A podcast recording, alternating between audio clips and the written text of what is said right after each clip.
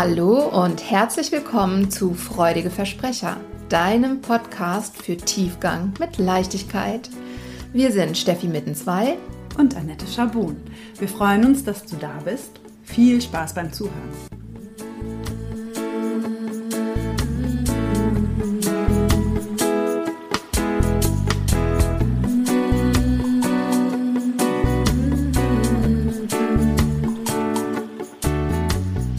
Hallöchen, ihr Lieben. Hallo, meine liebe Annette. Hallöchen, schön, dass ihr da seid.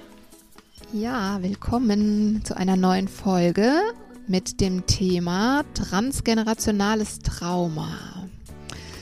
Wir haben ja in der Folge mit äh, der lieben Stefanie König schon angekündigt, dass wir uns diesem Thema nochmal widmen möchten. Und tada, heute ist es soweit.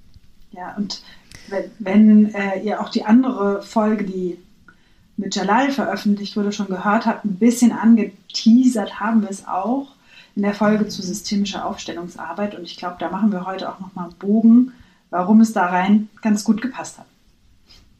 Genau, ja. Und vielleicht ganz kurz, warum wir überhaupt wichtig finden, diese Folge aufzunehmen oder dieses Thema zu besprechen.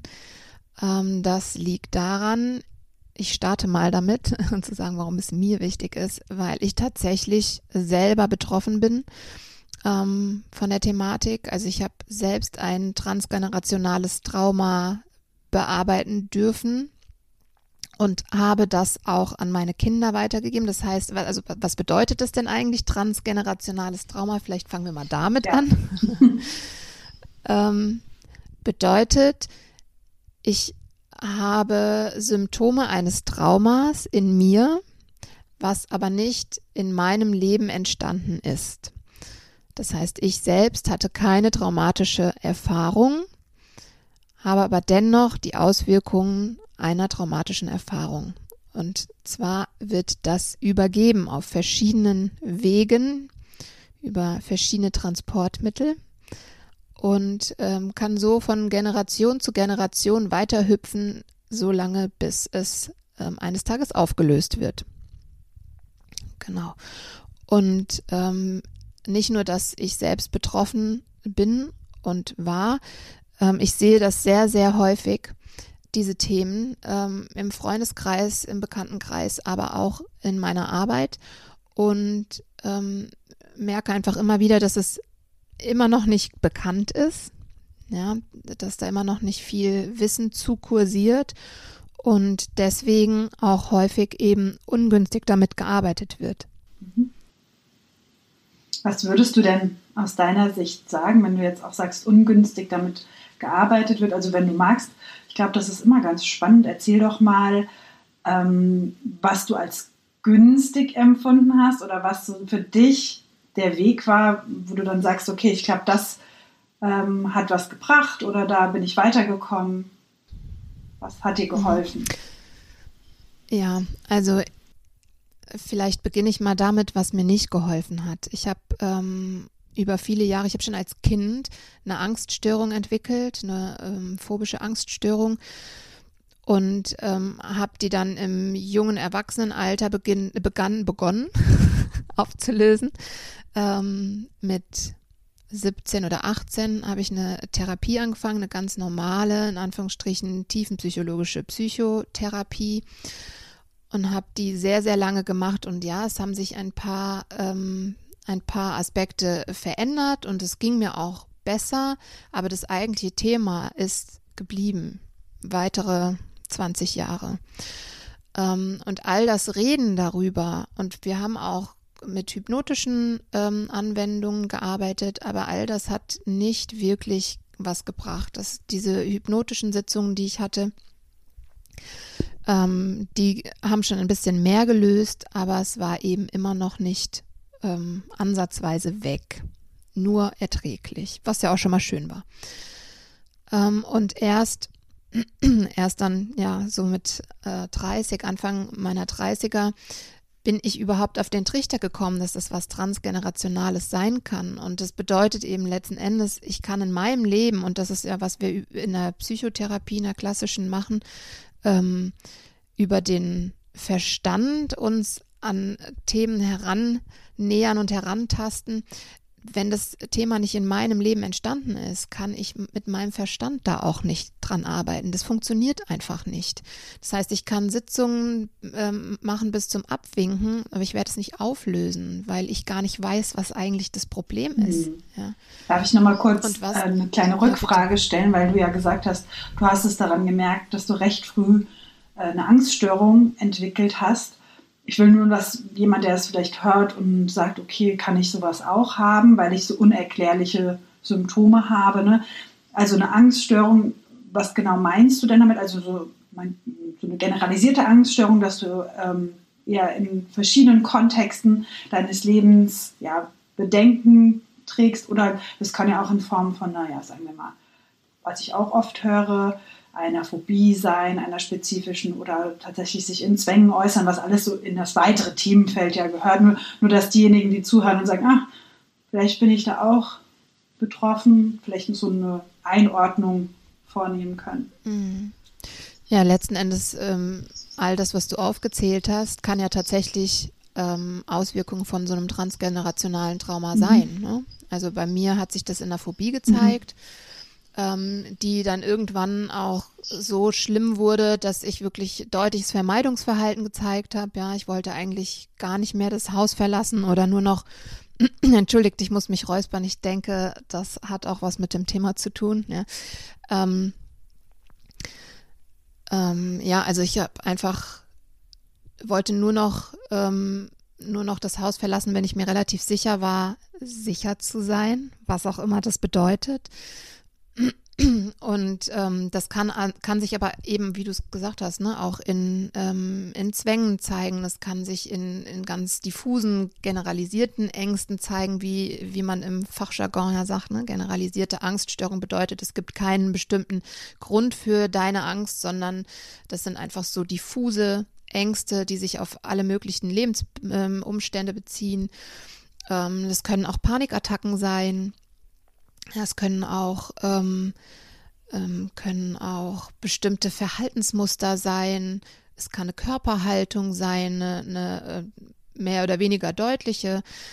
Also all das und noch viel mehr kann ein Zeichen von transgenerationalem Trauma sein. Und bei mir war es eben, äh, waren es Ängste und es war, glaube ich, erst recht diffus ähm, und äh, mündete dann in einer, in einer ähm, Phobie und ich glaube, jetzt wo ich gerade drüber spreche, ich glaube, dass das vielleicht auch deswegen eine Phobie wurde, weil diese diffuse Angst, die ich hatte, ne, unser Gehirn versucht ja immer eine Begründung zu finden für das, was es empfindet.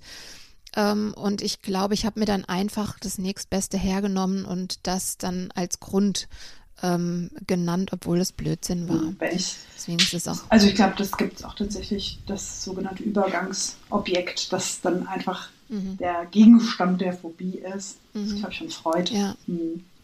Mhm. Ja. Ähm, genau. Und letzten Endes, um deine vorherige Frage zu beantworten, letzten Endes geholfen hat mir ähm, Aufstellungsarbeit. Tada, da schließt sich der Kreis, ja, ähm, weil man damit dann ja Dinge zurückgeben kann, egal ob man weiß, was es ist oder nicht. Das ist ja das Schöne, ne? wenn ich äh, Päckchen übernommen habe, ähm, Ängste oder irgendwelche Themen übernommen habe, kann ich die gesammelt wieder äh, zurückgeben, da wo sie herkamen und in, innerhalb dieser ähm, Aufstellungsarbeit zeigt sich ja auch meistens ziemlich klar, aus welcher Richtung die gekommen sind. Auch das ist schön, weil das sind ja lauter Sachen, die ich erstmal mit dem Verstand nicht greifen kann. Es sei denn, es ist eben etwas, und das war bei mir so deutlich nicht, ähm, es gibt es aber sehr, sehr, sehr ähm, deutlich, dass ähm, beispielsweise ähm, schon ein Opa irgendwie eine ähm, ganz bestimmte Angst hatte und die zeigt sich dann ein oder zwei Generationen später genauso auch wieder. Ne? Dann ist es relativ deutlich, wenn man so in der Familiengeschichte äh, schaut, ah, okay, da kann das herkommen. Ja. Ich habe gerade gestern auch mit einer Mutter gesprochen, die von ihrem Kind berichtet hat, dass ähm, sich aus Stress immer übergibt ähm, noch ein recht kleines Kind. Das hat schon im Kindergartenalter angefangen. Inzwischen ist es ein Schulkind. Ähm, und sie hat so ein bisschen erzählt und ich habe gedacht, komisch, also das klingt irgendwie alles nicht nach einem wirklichen Grund, ähm, was sie sich da so überlegt hat, wo das wohl herkommen mag. Und dann habe ich halt einfach mal gefragt, wie ist denn das bei dir und bei, bei dem Vater des Kindes?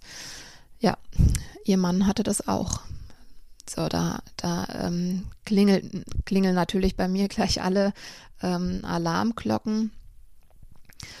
Und ja, ich denke, das ist einfach, deswegen war es eben uns so ein dringendes Bedürfnis, das zu besprechen. Es ist so ein Game Changer zu erkennen, wie eng wir im Austausch sind miteinander und ähm, wie viele Dinge da weitergegeben werden und dass es sich immer lohnt, mal zu schauen auf das Familiensystem, ja, ob da nicht vielleicht die Ursache zu finden ist. Hm.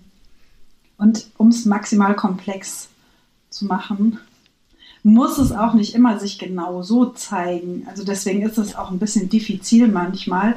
Also keine Ahnung, wenn das so ist, wie Steffi es beschrieben hat, dass es ein oder zwei Generationen vorher in der Familie zum Beispiel liegt, dann, also in Deutschland haben wir eben auch im Vorgespräch drüber gesprochen, ist relativ häufig gerade noch so diese äh, Kriegsthematik vorherrschend ne, in der Großelterngeneration, was dann auch im Verhalten dazu führt, dass ja, man sagt in der Fachsprache dissoziieren. Ne? Also die sind dann, sagen wir mal, für die Kinder oft nicht emotional verfügbar, hm, was natürlich bei den Kindern auch wiederum eine Traumatisierung oder Verhaltensstörung auslöst und die geben das dann an ihre Kinder wiederum weiter. Aber das ist dann eine andere, ein anderer Weitergabeweg von einem transgenerationalen Trauma, der auch total gängig ist oder der im Moment natürlich auch viel auftaucht. Einfach mhm. äh, ereignisbedingt, nenne ich es mal. Ja. Ja, und ich kann jetzt von beidem berichten. Ähm, bei mir selber war es so, dass, dass die Symptomatik, die ich hatte, da konnte keiner was mit anfangen. Das hatte vorher in der Familie so noch niemand gesehen und ähm, damals war es auch noch nicht so verbreitet, zum Therapeuten oder zur Therapeutin zu gehen. Ähm, das habe ich dann eben erst sehr spät gemacht. Die ersten deutlichen Symptome hatte ich mit zehn.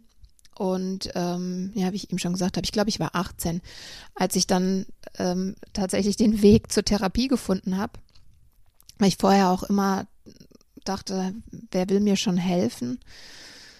Ähm, ja, aber wie gesagt, ne, also das, diese Symptomatik, wie ich sie hatte, die gab es in der Familie nicht. Und ich weiß aber inzwischen, ähm, meine Mutter ist Missbrauchsopfer, die wurde wirklich ähm, über ihre komplette Kindheit und Jugend ähm, körperlich misshandelt und hat natürlich ähm, da Symptome davongetragen. Und vielleicht sprechen wir bei der Gelegenheit auch kurz drüber, auf welchen Wegen sich das denn überträgt. Ja, nämlich zum einen weiß man inzwischen, dass es einen epigenetischen Übertragungsweg gibt sozusagen. Das heißt, ähm, wenn ich ähm, traumatisiert werde bei einem Schocktrauma, vielleicht habt ihr die Folge mit Stefanie König gehört, ähm, bei so einem einmaligen Trauma, das weiß ich ehrlich gesagt nicht, ob sich das ähm, auch schon in der DNA ähm, bemerkbar macht. Aber bei einem chronischen Trauma, das weiß ich eben sicher, verändert sich die DNA. Das heißt, es verändert sich auch meine Erbsubstanz, die äh, DNA, die ich weitergebe. Und so können halt gewisse Marker von Generation zu Generation übergeben werden. Und dann gibt es eben aber auch noch andere Wege, beispielsweise das Modelllernen. Das heißt, ich schaue mir das Verhalten meiner Eltern ab oder meiner Bezugspersonen. Ähm, wenn die sich in bestimmten Situationen ducken oder grundsätzlich eine geduckte Körperhaltung haben, ist die Wahrscheinlichkeit, dass ich das nachmache, unbewusst recht hoch. Ähm, aber es gibt eben auch systemische Übertragung und um nochmal ein ähm, spezielles Thema aufzumachen, die Übertragung ähm, über das morphische Feld, ja. Ähm, Haben wir auch also drüber diese, gesprochen, ne? wenn ihr die Folge mit Jalal gehört habt, der hat es auch genau, kurz ja. beschrieben. Ja. ja. Er hat es sehr schön beschrieben, dass, äh, was der Rupert Sheldrake herausgefunden hat. Ne? Das ist auch eins meiner Lieblingsbeispiele, die Affenfamilien, die auf zwei verschiedenen Inseln leben und keine Telefone hatten und äh, dennoch in irgendeiner Form scheinbar in, in Austausch standen, in nonverbalem. Ähm, aber auch unsere Nervensysteme interagieren miteinander unbewusst. Also ähm, kriegt ja auch ein Baby nonverbal die Information, wie geht's der Mama? Bin ich gerade sicher? Ähm, bin ich bin ich unsicher? Kann ich mich entspannen? Und da eben das Nervensystem meiner Mutter recht aufgewirbelt war ähm, und sie ähm, auch diffuse Ängste hatte, das übernimmt ein Kind, das spürt ein Kind intuitiv und ähm, dadurch entstehen dann halt auch im Kind Ängste. Und je weniger darüber gesprochen wird, ähm, desto diffuser bleibt es. Das heißt, meine Mutter hat Angst vor irgendetwas und ich merke das, dass sie Angst hat. Ich weiß aber nicht wovor. Ich merke aber, es ist wohl besser, Angst zu haben, weil ähm, ich orientiere mich ja daran, ähm, wie meine Mutter sich gibt. Das sind auch gewisse Urinstinkte, ne, die dann einfach aktiviert werden das ist auch so ein bisschen das, was ich eben meinte mit, ne, wenn Eltern aus, mal, Kriegsgeneration oder aus einer anderen Traumatisierung heraus dissoziiert sind, also nicht präsent oder emotional abwesend, so sagt man es eigentlich immer ganz schön. Also emotional abwesende Eltern führen eben zu einer Dysregulation bei den Säuglingen und Kindern, die dann ja ihre Verhaltensweisen übernehmen. Mhm. Ja. Genau. Und deswegen fiel es eben aber bei mir damals so schwer, ähm, da überhaupt drauf zu kommen, ähm, dass das was mit, mit dem Leben meiner Mutter zu tun hat.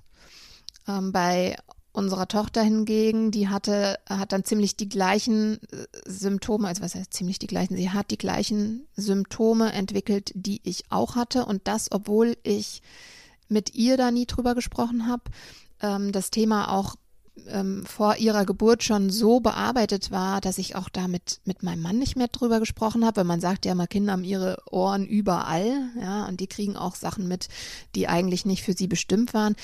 Aber ich habe über diese ganze Symptomatik seit ihrer Geburt nicht gesprochen.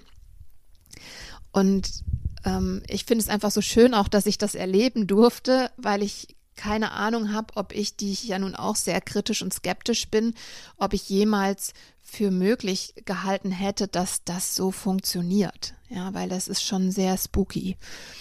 Ähm, aber ich habe es nun mal selbst gesehen, ich habe es an mir erlebt und ich habe es an meinem Kind erlebt, dass äh, Details, Detailsymptome entwickelt hat, die, also äh, das kann kein Zufall sein. Und daraufhin bin ich auch nochmal zur Familientherapie, äh, zur Familientherapie, sage ich schon, zur Familienaufstellung gegangen. Ich, ohne sie, ähm, und habe das nochmal angefasst, das Thema. Und danach waren ihre Symptome komplett weg. Komplett. Sie musste gar nicht, also wir haben sie überhaupt nirgendwo hingebracht. Ja, sie musste daran gar nicht arbeiten. Und das finde ich crazy. Und ja, und das ist, das ist so ein wertvolles Wissen. So ein wertvolles Wissen, weil es, ähm, weil es einfach so weit verbreitet ist. Ja, nicht nur, weil der Krieg noch nicht lange her ist, sondern es gibt genug andere Themen. Ja, wir haben hier ungünstige Machtstrukturen in Familien, im Jobumfeld. Ähm, ich würde sagen, wir sind weit davon entfernt, in einem harmonischen, gesunden, ähm, geheilten Miteinander zusammenzuleben. Und ob wir wollen oder nicht, so Themen transportieren sich halt einfach weiter. Mhm. Und das hatten wir ja auch, ne? Das ist dann manchmal so, wenn man eher so ein hinterfragender Typ ist und skeptisch und auch gerne irgendwas fundiert Wissenschaftliches haben möchte, nicht so easy zu akzeptieren, bis du es vielleicht auch selbst mal so, wie du jetzt beschrieben hast, erlebt hast oder dabei warst und gesehen hast, es funktioniert doch. Ich habe dir auch erzählt, ich habe diesen Artikel gelesen, wo auch äh, Michaela Huber, das ist eine renommierte Traumaexpertin, beschrieben hat, es gibt, wo, es gibt halt auch einen Transportweg, der diese Auslassungen, was du gesagt hast, ne, diese Sachen, über die man nicht spricht, diese Familiengeheimnisse, was da irgendwie diffus ist, aber also man spürt es als Kind, weiß aber eigentlich gar nicht, worum es geht und dennoch kriegt man es atmosphärisch mit, systemisch. Also es ist vorhanden, dieses Thema ist einfach da. Und da ist zum Beispiel das morphogenetische Feld so ein, ein Erklärungspunkt, ne? Und warum auch so systemische Aufstellungsarbeit funktioniert. Ja. Mhm. Ja. Und ich meine, diese großen Themen wie Ängste oder Zwang, Zwangsverhalten im weitesten Sinne oder auch ähm, irgendwie so depressive Themen oder was auch immer es sein mag, ähm, das natürlich, das sind heftige Beispiele, aber es sind auch kleinere Dinge wie ähm, der Umgang mit, mit Geld, der Umgang mit äh, dem eigenen beruflichen Erfolg etc. Ne? Immer wenn ich merke, eigentlich möchte ich gerne diese und jene Sache umsetzen oder erreichen und irgendetwas blockiert mich und ich verstehe nicht, was es ist, lohnt es sich immer mal systemisch drauf zu schauen und zu schauen, okay, gibt es da nicht vielleicht irgendwas, was ich übernommen habe? Also es müssen gar nicht immer Traumata sein, sondern es kann auch im, im kleineren, ähm, in einem kleineren Zusammenhang passieren tatsächlich. Haben wir auch in der Folge mit der Steffi besprochen und ich hatte im Nachgang nochmal so ein Zitat von Jesper Juhl gelesen und er hat gesagt, es gibt keine Kindheit ohne Traumatisierung. Also das passt so ein bisschen in die Richtung. Es muss nicht auch so ein heftiges One-Time-Ereignis sein oder eine längere Missbrauchsgeschichte, sondern auch eher im Kleinen. Ne, das, meint, das meint er damit, was steckt dahinter. Ne? Ja, ja, total. Und ich, ich ähm, muss gerade schmunzeln, weil ich ähm, daran denke, mir hat mal jemand gesagt, ähm, man muss nicht unbedingt vom Strick baumeln, um ähm, sich eigene Themen angucken zu dürfen äh, oder zu, zu müssen, mhm. sozusagen.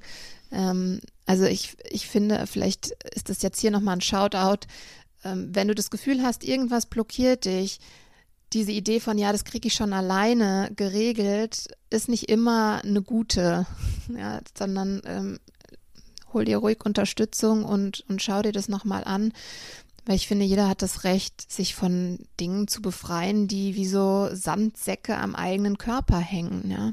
Egal, ob das große Traumata sind oder ob das nur Kleinigkeiten sind, vermeintliche, die ja aber, wenn man sie lange hinter sich herschleift oder an sich hängen hat, auch unangenehm sind. Und das darf man auflösen. Ja, vielleicht mit dieser Vision, dass unser Leben grundsätzlich ein leichtes und lebensfreudiges sein darf. ja, ja, ja, es darf tatsächlich leicht sein.